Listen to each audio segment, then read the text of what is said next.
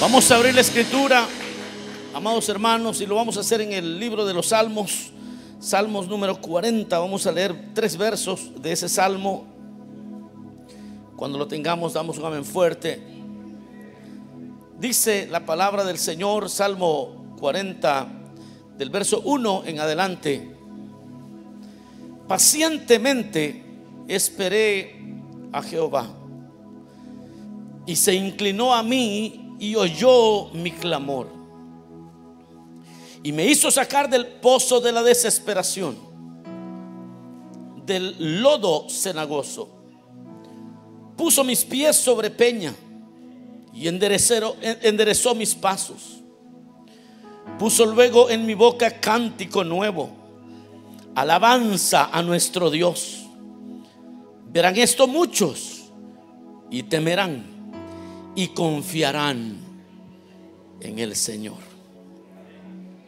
Amén. Ahí dejamos la lectura. Tenga la bondad de sentarse. El tema de esta noche es un tema, se, oye extraño, pero lo va a entender perfectamente en unos minutos. El GPS para nuestro sufrir. El GPS, el GPS de nuestro sufrir. Todos los que hemos hecho uso de, de, esa, de ese beneficio que hoy la ciencia nos da, especialmente cuando estamos en una ciudad que no conocemos, o, o de repente son ciudades que sí conocemos, pero hay áreas que no hemos visitado. Hemos hecho uso de el GPS y una de las, bendiciones de, de esas aplicaciones es que le van anunciando las salidas que vienen, le van advirtiendo, bueno, hay aplicaciones que hasta si hay accidentes en el camino le van eh, como eh, avisando con tiempo. Si, si, hay tráfico, le da rutas alternas. Y es una, una maravilla, es una maravilla hoy que, podemos viajar en cualquier parte del mundo. Usted llega, eh, baja, la, baja el mapa de esa ciudad y aunque no tenga internet, lo guía igual. Pero cuando se sufre en la vida, cuando el dolor nos visita, porque vivimos en un mundo roto, en un mundo lleno de cosas terribles, y cuando el dolor nos visita, pocas personas se dan cuenta que en la palabra de Dios, Dios que es amoroso y que nos conoce, ha dejado también la ruta, ha dejado también una especie de GPS para nuestro sufrir. Ahí está escrito.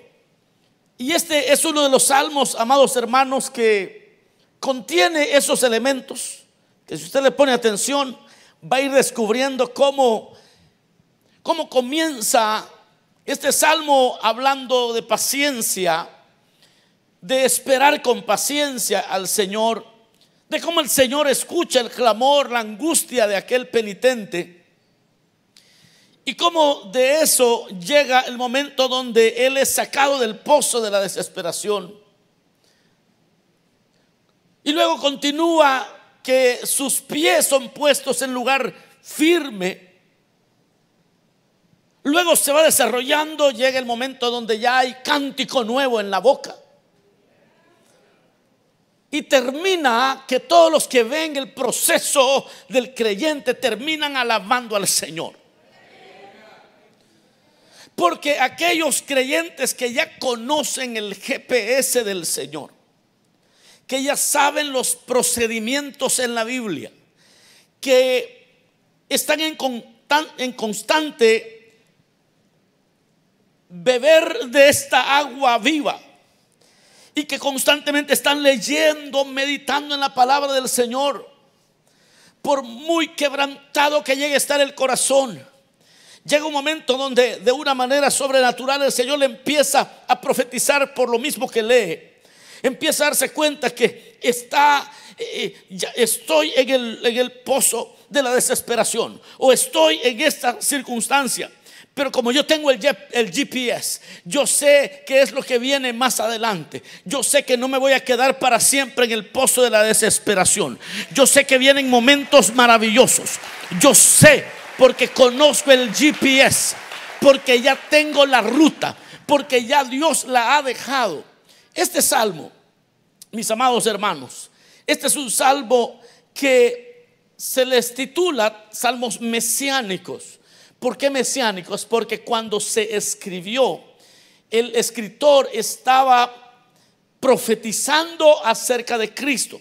El que lo escribió pensaba que lo estaba diciendo de sí mismo. David pensó que él estaba hablando de sus propios pesares. Mire cómo es Dios.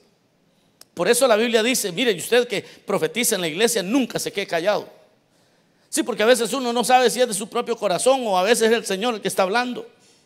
Usted hable porque cuando David escribió él pensaba que de su corazón estaba hablando y estaba profetizando del Hijo de Dios. No sé cuántos se gozan, hermanos. Si el Señor le da una palabra, usted suelta esa palabra y hay que ver el otro que hace. Sí, de repente usted le libra, le libra de aflicción la vida a alguien. Entonces es un salmo mesiánico nos habla acerca de ese momento donde Jesús se encontraría en el Getsemaní llorando, desesperado. Nos habla del el momento que el Señor se enfrentaría al sacrificio en la cruz. Y la porción dice que habla de un pozo y el pozo va a descubrir usted que eh, un pozo, así como en la Biblia aparece el término, podría contener no solo agua, podría contener otras cosas que no fuera agua. Por ejemplo, eh, la primera cita que contiene el término Beer, B grande, E, E, R, que es en hebreo, se refería a pozos de asfalto o de betún.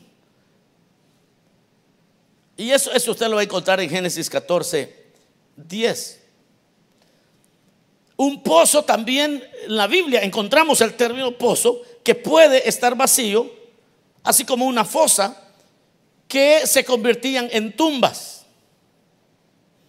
La Biblia le llama en el Salmo 55, 23 la fosa de la muerte, en la nueva versión internacional. Y, así, cuando se habla de pozo, nosotros solo pensamos en pozos de agua porque es lo que nosotros tenemos en mente. Pero en algunos pasajes el vocablo que se utiliza para pozo realmente lo que significa es sepultura. Sepultura.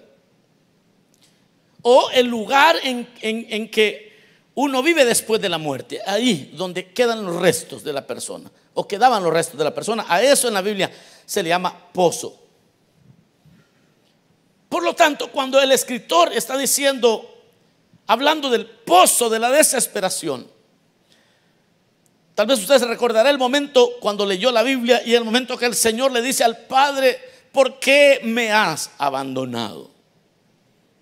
Jesús, todo se oscureció.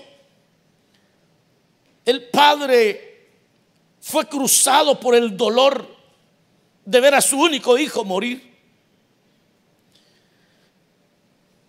Se cubrió de tiniebla la tierra, muy parecida a la tiniebla que enfrenta cualquier persona que pierde un ser querido, a un hijo, a un cónyuge, a sus padres, a un hermano. la Biblia dice que cuando el Señor expiró, todo se volvió tiniebla. Y de eso es que habla este salmo, de ese pozo. Y está diciendo, Pacientemente esperé en el Señor. Pacientemente esperé a Jehová. Y se inclinó a mí y oyó mi clamor. Esta es una de las cosas, hermanos, más increíbles que uno puede experimentar en medio de su dolor. Saber que el Señor cuando te duele el alma y no puedes ni siquiera explicar, el Señor se inclina a oír el clamor de aquel que está herido, del que está triste. El Señor se encarga de escuchar el clamor. El clamor. Porque otra característica de los pozos es que de los pozos nadie sale por sí mismo. Primero porque eran muy angostos. Y no, hay, no existe una escalera, no hay donde agarrarse. Es, es imposible escalar. Es imposible escalar un pozo. De donde, si no existe ayuda, si no hay alguna soga que alguien te lance, si no existe una manera que alguien de fuera te echa la mano, es imposible salir de un pozo este sea pozo de agua o sea pozo de lo que sea. Es imposible.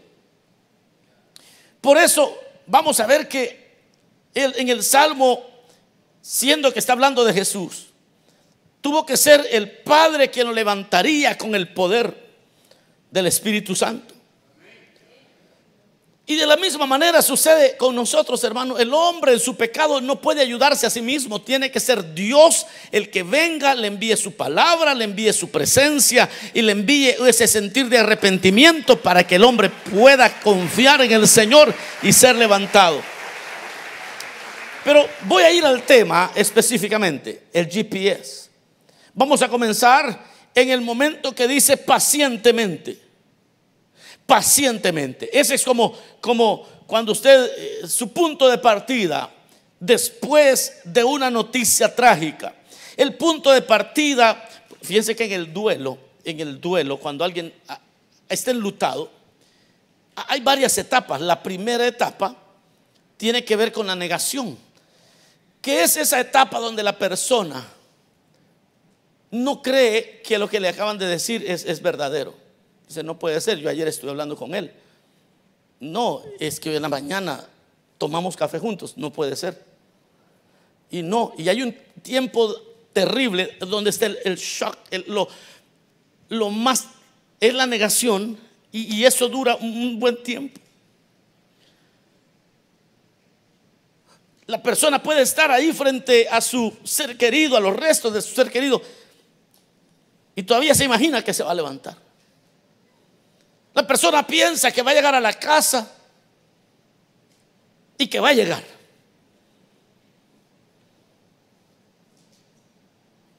Si es una esposa, todavía le, plancha la ropa al esposo porque dice, cuando venga se va a cambiar. Y es una etapa cruel. Luego viene la etapa de la negociación.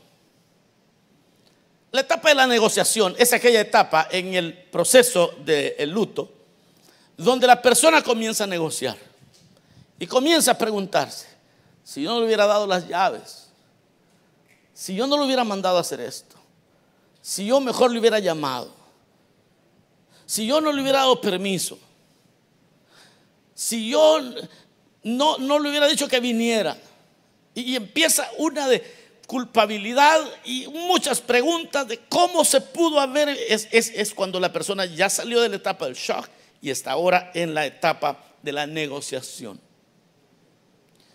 Pero luego de la etapa de la negociación viene una que se llama la etapa de la ira. La, la etapa de la ira es cuando la culpa invade. Donde se empiezan, si son esposos, se empiezan a decir, tú tuviste la culpa porque tú lo mandaste donde las personas empiezan a encontrar culpables y se llenan de enojo, de repente estallan con la gente que está más cerca porque han llegado a la tercera etapa. Y bueno, hay más etapas. Está una que, bueno, son cinco, le dije, ahorita no recuerdo del, del resto, pero llega una donde ya la persona la etapa de la aceptación, donde la persona siente dolor, pero ha comenzado a operar en su vida y empieza a tener sus rutinas. Y aunque no nunca se cura totalmente de esa, de esa tristeza, pero ya tiene un círculo más grande, ya, ya ha pasado lo más difícil. Pero todo eso, hermano, se lo cuento porque cuando la palabra dice pacientemente esperé al Señor, está hablando precisamente de esos momentos donde la cabeza no da para más, donde el corazón está triste, donde el, estómago literalmente se contrae y no da hambre. Se contrae, le quiero decir que se deja pequeñito.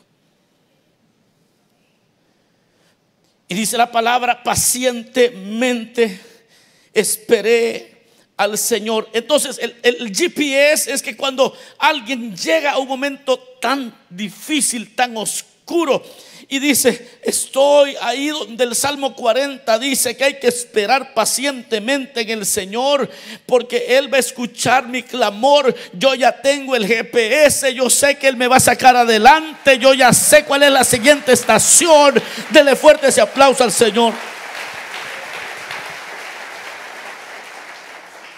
En el libro de lamentaciones, Jeremías dice, porque el Señor no desecha para siempre. El Señor no desecha para siempre, antes sí aflige, también se compadece según la multitud de sus misericordias. El que ya tiene el, GPS, el que ya tiene el GPS de Dios, aunque se sienta morir, sabe, sabe que el Señor no desecha para siempre, sabe que el Señor lo aflige a uno, pero se compadece porque tiene mucha misericordia. Y hay Hermanos, cuando en el sufrir nuestro tenemos que pasar por esos momentos, aquellas personas que saben esperar pacientemente, ¿cómo es que lo logran? Es la pregunta. No sé si usted se la ha hecho alguna vez esa pregunta. ¿Cómo es que lo logran? Bueno, el creyente que sabe esperar pacientemente no es una paciencia, ¿cómo le puedo decir? Eh, inactiva. No es una paciencia de quedarse parado, estático, sino más bien el que puede esperar pacientemente sabe que Dios escucha el clamor del angustiado. Tiene una, tiene una claridad. Dios escucha el clamor del angustiado. El que sabe eso va en buena ruta. El que sabe eso no importa que su corazón esté enlutado y no importa que sea desgarrado el corazón, sabe que ve en la ruta, tiene el GPS, tiene la palabra de Dios. Mire lo que dice el Salmo 9, verso 18. Porque el que, el que, el que sale adelante y sabe esperar, conoce todo esto. Salmo 9, 18 dice, porque no para siempre será olvidado el menesteroso, ni la esperanza de los pobres perecerá perpetuamente. Es decir, el, que ya tiene el, GPS del Señor eh, está diciendo cuando llega estas porciones, porque no para siempre será olvidado el menesteroso. Sabe que aunque hoy se siente ahogar, sabe que en el GPS del Señor no es para siempre. Esto también va a pasar en el nombre de Jesús. Y esto también el Señor me va a librar, porque estoy en el GPS del Señor. El Salmo 69, 33 dice, porque Jehová oye a los menesterosos. Es decir, esto es lo que sabe el creyente, que sabe esperar pacientemente. Porque eso es tener paciencia en el dolor, hermano. Es, terrible. Así como el chiste aquel de del hombre que le dijeron que solo le quedaban seis meses de vida. Y le dice al, médico, ¿y usted qué me sugiere? Le dice. Y el médico le responde, le dice, parece para donde su suegra. Y le dice, ¿y eso me va a extender los meses? No, pero se le van a hacer eternos, le dijo.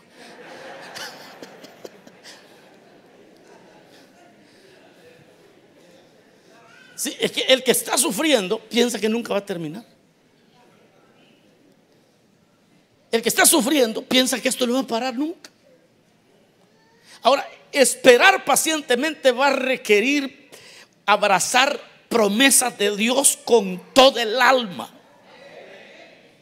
Esto va no solamente para los que pierden un familiar, Esto es para los que han sido heridos en su matrimonio, que piensan que no van a salir de ahí.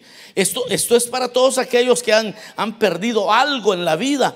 Y mire, dice, porque Jehová, dice el Salmo 69, 33, porque Jehová oye a los menesterosos, porque Jehová oye a los menesterosos y no menosprecia a sus prisioneros.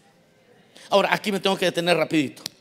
Dice, y no menosprecia a sus prisioneros. ¿Por qué a sus prisioneros? Porque aun cuando usted le ha fallado al Señor, y Dios tiene que corregirlo, y Dios tiene que, afligirlo, si usted clama de verdad, si no lo está haciendo solamente, solamente para una, una finalidad egoísta, porque hay personas que Dice, hermano, ¿y cuándo se me va a acabar la disciplina? Porque yo ya no quiero que la gente me vea sin privilegio. Usted quédese así para siempre mejor. Sí, gente así es inútil. Sí, no, no, es en serio, hermano. Porque no están pensando realmente en Dios, están pensando, ¿y cuándo voy yo a estar bien? Pero dice, ¿por qué? Porque el Señor no menosprecia a sus prisioneros, aun a los que le fallan a Él.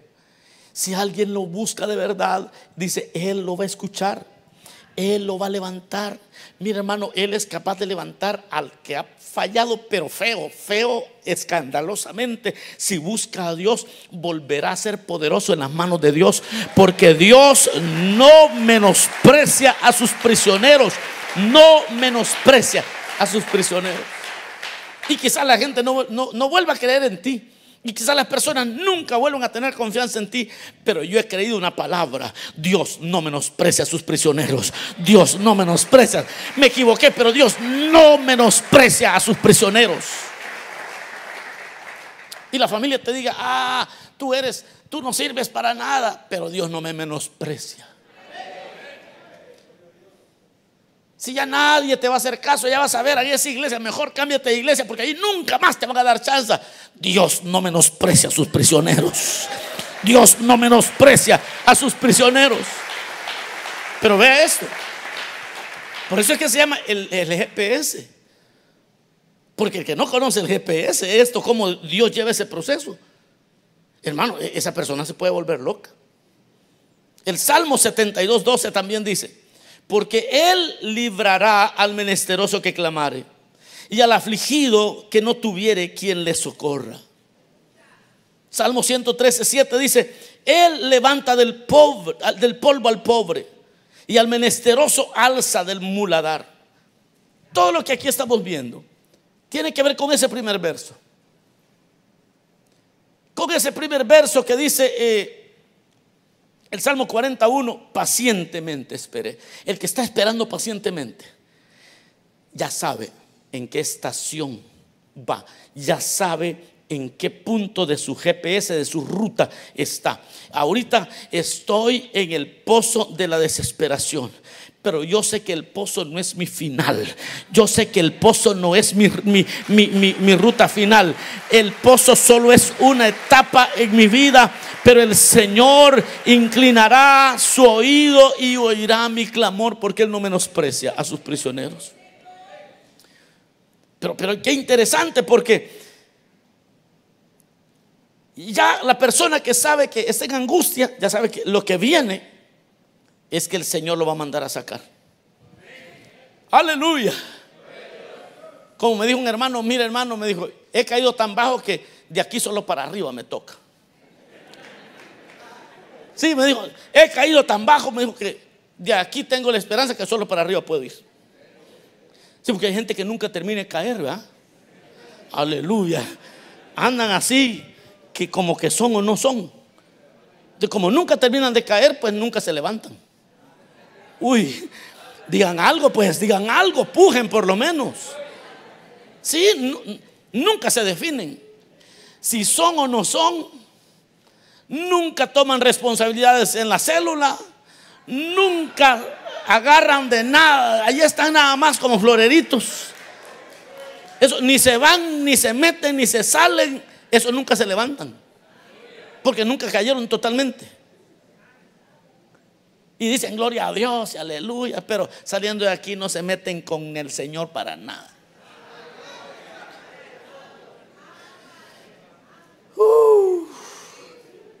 Eso es lo malo cuando viene el pastor, regaña mucho, dice. Si supiera que es la misericordia de Dios que todavía, todavía, todavía piensa en ti. So, a Maritza y a mí nos gusta salir de viaje por tierra. Nos gusta ir a unas seis horas de aquí, ir a pasear, manejar, porque solo viendo lugares. Y esas son como grandes vacaciones para nosotros. Y vamos hasta Wyoming y vamos y vemos y regresamos. 16 horitas de ida. Y así. Pero cuando ya venimos llegando a Las Vegas, ya, ah, ya, llegamos, decimos nosotros, porque ya solo cuatro horas faltan. A veces vamos hasta la costa este, manejando. Cuarenta y pico de horas manejando, pero obviamente cada noche nos quedamos en un lugar, vamos a un parque nacional, caminamos unas cuantas horas y seguimos. Y así hemos conocido varios parques nacionales. Pero cada vez que ya nos faltan unas ocho horas, ya sentimos que llegamos. Ya faltan ocho horas, decimos. Qué bonito, ya estamos ya. Hacemos de caso que ya llegamos.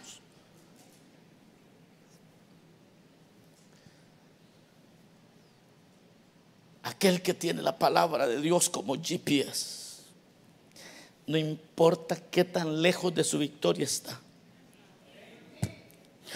sabe que el Señor lo mandará a sacar. Me hizo sacar del pozo de la desesperación.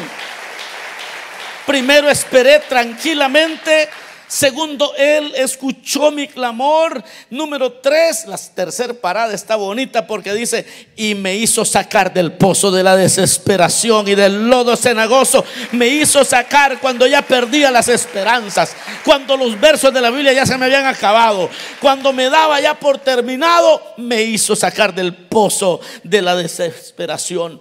Él realmente no me metió en ese pozo, pero me va a mandar a sacar. Yo quizás por mi mala, mala cabeza me fui a meter en problemas, pero Él me va a mandar a sacar del pozo. Yo tomé las decisiones que traje vergüenza sobre mí, pero Él me va a mandar a sacar. Aleluya. No sé cuántos dicen gloria a Dios. Si usted está afligido y ha orado, su siguiente parada es que lo sacan del pozo lo sacan del pozo. Lo mandan a sacar. ¿Y cuál es la cuarta parada? Sí, porque el GPS le va diciendo, en two miles, en dos millas, tal salida. Y, uno va viendo y dependiendo cómo usted le haya hecho los, los settings, ahí le, va avisando. ¿Cuál es la siguiente? Me, hizo, me sacó del pozo puso mis pies sobre peña. Es decir, regresó la seguridad. El siguiente paso en ese GPS que ya lo entendiste es que va a volver la seguridad en tu matrimonio. Y va a volver la seguridad. Si sigues ese procedimiento de clamar a Dios, Él te está sacando del pozo. Empieza a poner tus pies sobre peña. Significa ya estoy en terreno firme. Enderezó mis pasos. Cuando ya te regresa la seguridad. Cuando ya empiezas a a afirmar tus decisiones, cuando empiezas a, hacer planes, comienzas a soñar otra vez, cuando regresa la confianza otra vez. Yo no sé dónde se encuentra usted. Y yo no sé si usted ha tenido noticias muy feas y estuvo en una, etapa muy triste, pero, pero dice, yo, yo, ya estoy. Fíjese que últimamente, hermano, ya empecé, ya con mi esposa, fíjese que ya salimos otra vez porque desde la última vez que nos peleamos ella no me creía. Y yo he estado orando mucho. Y fíjese que el Señor me ha sacado adelante.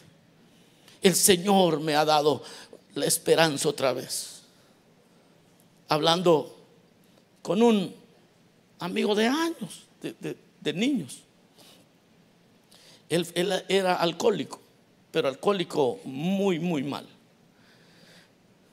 Y él me estaba contando su testimonio. Y me dice, fíjese que yo, bueno, él me trata de, de vos.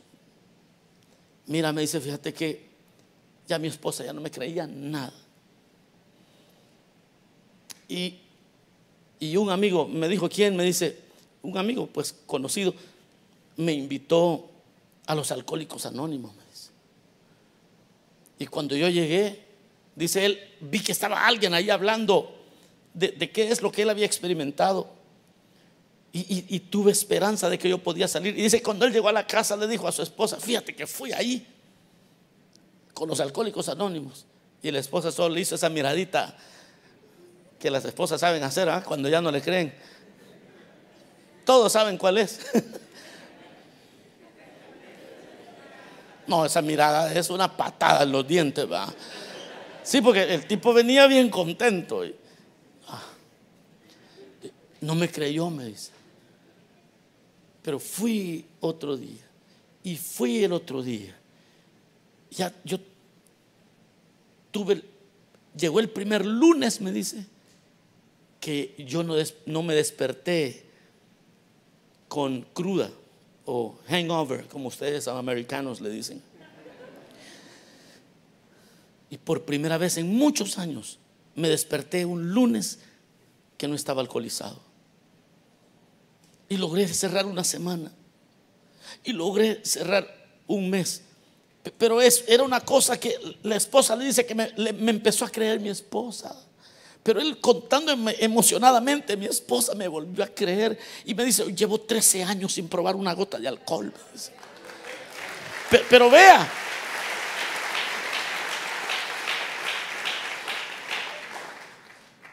me dice, regresó la confianza.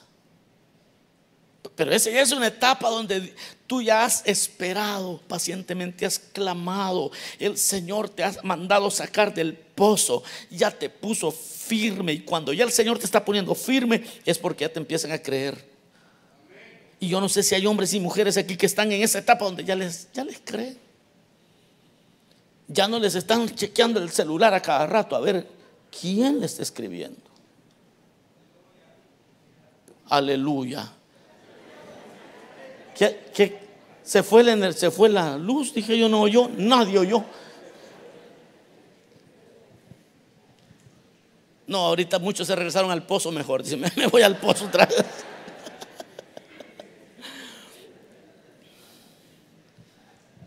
Pero en el GPS del Señor llega el momento donde él, eh, eh, Él con su palabra, con su espíritu, comienza a trabajar en tu vida de tal manera que regresa la seguridad, comienzas a hacer planes, empiezan a confiar en ti, regresa la confianza y luego viene la parte más gloriosa de este tema, mis amados hermanos, porque dice, puso luego en mi boca cántico nuevo, alabanza a nuestro Dios. Esa es la, la parada número cuatro.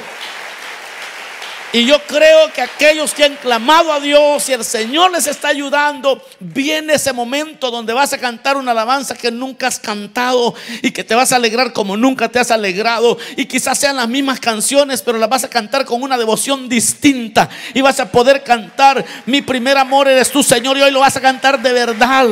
Es cuando te vas a gozar en la alabanza. Aleluya.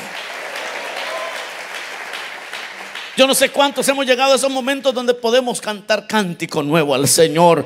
No, sé si usted ha experimentado eso alguna vez, donde realmente ya salió de la prueba y ahora tiene cántico nuevo. Hay un cántico que no has cantado. Y que si seguimos esa ruta que el Señor nos ha dado, pronto habrá cántico nuevo en tu corazón, en tu boca. Y quizás, como digo, puede ser la misma alabanza o cántico que ya te sabes, pero ahora lo vas a cantar con conciencia. Sí, porque cuando uno no ha estado en el pozo de la desesperación, cuando uno no ha tenido ningún fracaso, cuando nunca ha estado derribado ante el Señor, mire, mire cómo cantan los que nunca han estado en el pozo de la desesperación. No, esos cantan. No sé cuál alabanza estaban cantando hoy antes de la, a la hora de la ofrenda. Pero yo los veo así. No, digo yo, estos deben de visitar un pocito por, por ahí. Para que vean cómo se siente cuando se sale de ahí. ay, bailando va a venir el siguiente día aquí, Señor, aquí vengo, ahora sí, ahora sí sé por qué es que se canta en tu casa, Señor. Es que esta gente ha sido redimida, esta gente ha sido salvada. Un cántico nuevo puso en mi boca. Y viene para muchos que han estado quebrantados.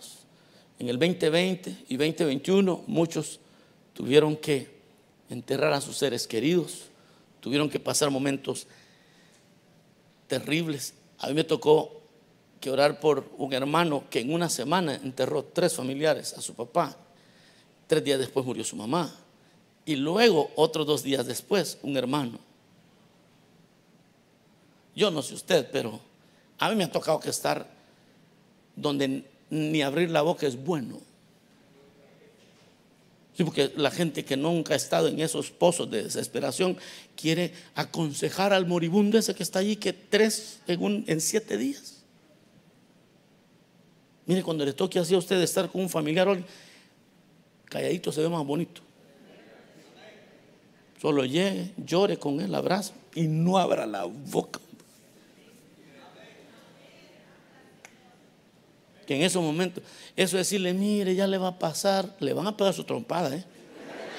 Sí, porque como usted, bien, bien tranquilo, ah, bien tranquilo, pues usted ya se va para su casa con su mujer y sus hijos, porque está enterrando a su hijo. Va a llegar a su casa en una cama vacía. Entonces, mejor mire, como dijo uno por allá, shut up, dijo.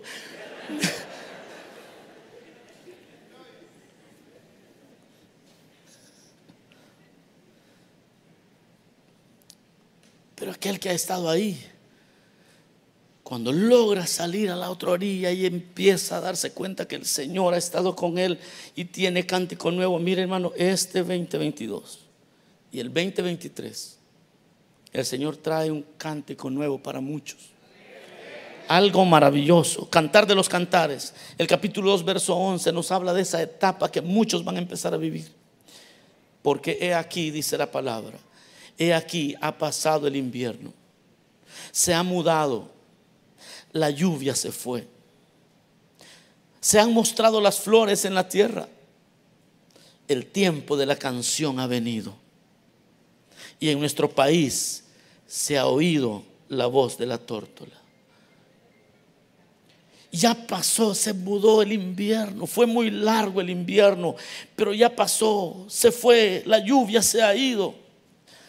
Ya empezaron a mostrarse las flores y en tu vida se va a empezar a mostrar el Señor y va a empezar a mostrarse las flores otra vez. Yo le estoy profetizando, no sé a quién el Señor le está hablando, pero el tiempo de la canción ha venido y en nuestro país se ha oído la voz de la tórtola y vas a tener alegría otra vez. Y vas a tener gozo y va a volver la alegría van a ser nuevas historias y el Señor te va a dar nuevo cántico y, va, va a restaurar tantas cosas en tu vida. Y puso alabanza, puso cántico. Eso dice. Puso cántico en nuestra boca. Verán esto muchos y temerán y confiarán en el Señor. Porque el Señor puso cántico nuevo en la boca y alabanza a nuestro Dios. ¿Y por qué alabanza a nuestro Dios? Dirá usted. Porque cuando uno sale de ahí, uno no puede alabar a nadie más. Uno sabe, uno sabe. Mire, hermano, yo fui a visitar a un hermano que estaba con cáncer en la garganta. Yo, yo, yo nunca supe que él era muy orgulloso porque pues era amigo mío, nunca me mostró orgullo. Pero él cuando estaba ya saliendo de su cáncer, me dijo, el hombre no es nada, me dijo. Uno no es nada. Uno es un soplo, me dijo. Todo el orgullo y la vanidad de uno en una noticia tan pequeña se desvanece. Wow. Puso cántico nuevo en mi boca y dice alabanza a nuestro Dios. Porque uno no puede decir, no, es que mire, yo soy bien inteligente usted. ah, es que yo fui a una escuela muy famosa allí en mi país. Es que miren, Guate, en la Universidad de San Carlos, uy, usted, yo egresé de X universidad. Es que yo estuve en UCLA. ¿Sabe lo que dice la Biblia? Contra la muerte no hay armas. Ninguna universidad prepara a alguien para enterrar a un hijo. No hay. Solo la bendita palabra de Dios nos da el GPS. Y nos dice, este es el caminito. Vas a salir adelante. Vas a salir adelante. Alabanza a nuestro Dios. Mira lo que sucede cuando seguimos el GPS de la palabra, de lo que Dios ha dejado. De la gran impotencia surge la gran adoración. De la debilidad más grande, la alabanza más poderosa. Del dolor más profundo sale el gozo más intenso. Y por eso dice, lo verán esto muchos y temerán y confiarán en el Señor, porque la gente cuando vean tu historia van a decir, verdaderamente el Señor le ha sonreído a esta mujer, verdaderamente el Señor le sostuvo. Y entonces confiarán en el Señor, temerán, respetarán al Señor, confiarán, serán salvos. Mis amados, así es el mapa de la crisis del justo. Porque todos tenemos que pasar por esa ruta. Pero hay un mapa ya el Salmo 40. Ahí está, ya. Punto de partida y punto final. Salgo desde el pozo de la desesperación, pero termino con cántico nuevo, alabanza a mi Dios y todos lo van a ver y van a empezar a creer que el Señor realmente me respalda y el Señor estuvo conmigo y cuando todos me dejaron el Señor estuvo conmigo y todos van a creer y todos van a entender que el Señor sostiene. Esto, mis amados, es el GPS para los tiempos difíciles.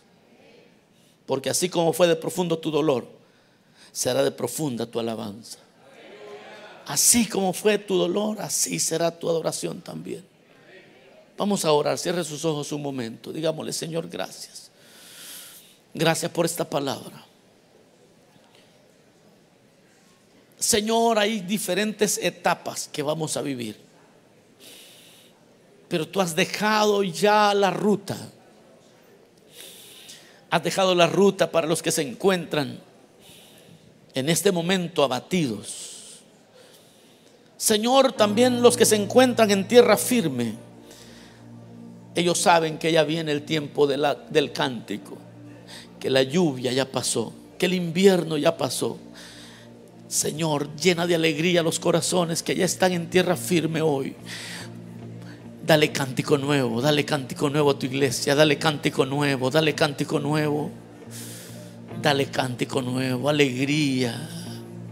Canto a nuestro Dios, alabanza a nuestro Dios, alabanza a nuestro Dios, alabanza a nuestro Dios, alabanza. Hermano, abra su boca, hay cántico nuevo para usted. El invierno fue muy largo, hay un cántico nuevo hay un cántico nuevo. Adora al Señor, porque ya ha pasado el invierno, se ha mudado, la lluvia se fue, se han mostrado las flores en la tierra y el tiempo de la canción ha venido. Si tú estás en esa etapa, adora al Señor, adóralo. Si estás en la etapa del pozo, de la desesperación, clama a Dios porque Él mandará para que salgas de ahí. Si estás en el pozo de la desesperación, clama con todo el corazón porque Él no menosprecia a sus prisioneros. Quizás nadie cree en ti, pero Dios no menosprecia a sus prisioneros. Arrepiéntete hoy. Habrá alguien que quisiera venir a Cristo hoy. Habrá alguien que quiera venir y ponerse a cuentas con el Señor. Puede hacerlo. El pueblo sigue adorando, sigue adorando. Pon cántico nuevo en la boca de tu gente, Señor, de tu pueblo. Pero si alguien aquí quiere reconciliarse o aceptar a Cristo, venga. Mientras el pueblo adora y canta cántico nuevo al Señor, porque la, la lluvia ya pasó. La Biblia dice que el Señor no menosprecia a sus prisioneros. Quizás te equivocaste y eres preso de tu pecado. Ven que el Señor te quiere perdonar también. El Señor te va a sacar de, ese lugar donde te encuentras. Ven, Cristo te llama. Habrá alguien que necesite hoy recibir a Cristo, aceptar al Señor, reconciliarse. Venga, vamos a orar por usted. Este es el tiempo para buscar al Señor mientras pueda ser hallado. Este es el tiempo de buscar al Señor. Este es el tiempo de comenzar ese, ese proceso. Bueno, si todos somos creyentes, yo quiero que la iglesia se ponga de pie un momento. Levanta tus manos al cielo, levanta tus manos al cielo. Yo quiero orar por aquellos que han estado en el pozo de la desesperación, que han clamado y pacientemente el Señor enviará por ti. El Señor enviará a sacarte de ese pozo. El Señor va a afirmar tus pasos. Escucha esta palabra, el Señor va a afirmar tus pasos. Va a poner tus pies en, piedra firme, en roja firme, en, sobre la peña. Va a poner tus pies en lugar firme. Se terminará el tiempo donde las respuestas nunca llegaban y viene el tiempo de la respuesta. Viene el tiempo de la respuesta. Viene el tiempo de la respuesta. Vamos a adorar al Señor la iglesia. El Señor va a poner cántico nuevo en tu boca. Alabanza a nuestro Dios. Alégrate en tu Dios, alégrate. Yo soy hijo de Dios. Ya no soy un esclavo del temor. Así es, adora al Cordero de Yo Dios. soy hijo de Dios. No soy un esclavo del temor. Yo soy hijo. Vamos, levanta tus manos, levanta tus manos al cielo. Ya no soy un esclavo del temor. Señor, ya tengo la ruta, dile, yo tengo la ruta, Señor. Hijo de Dios. Viviré las etapas que tenga que vivir no porque yo sé cuál es mi un destino. esclavo del temor. Yo sé cuál es mi Yo destino. Lo verán Dios. muchos y se alegrarán y temerán y te Ya no buscarán a ti, Señor. Un esclavo del temor. Yo soy hijo de Dios. Ya no soy un esclavo del temor. Yo soy hijo de Dios.